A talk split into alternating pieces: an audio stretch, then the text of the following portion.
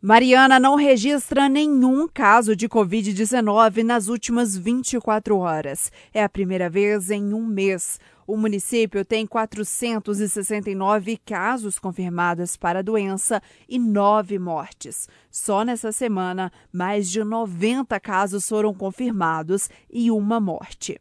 Itabirito tem 238 casos confirmados para Covid-19 e duas mortes.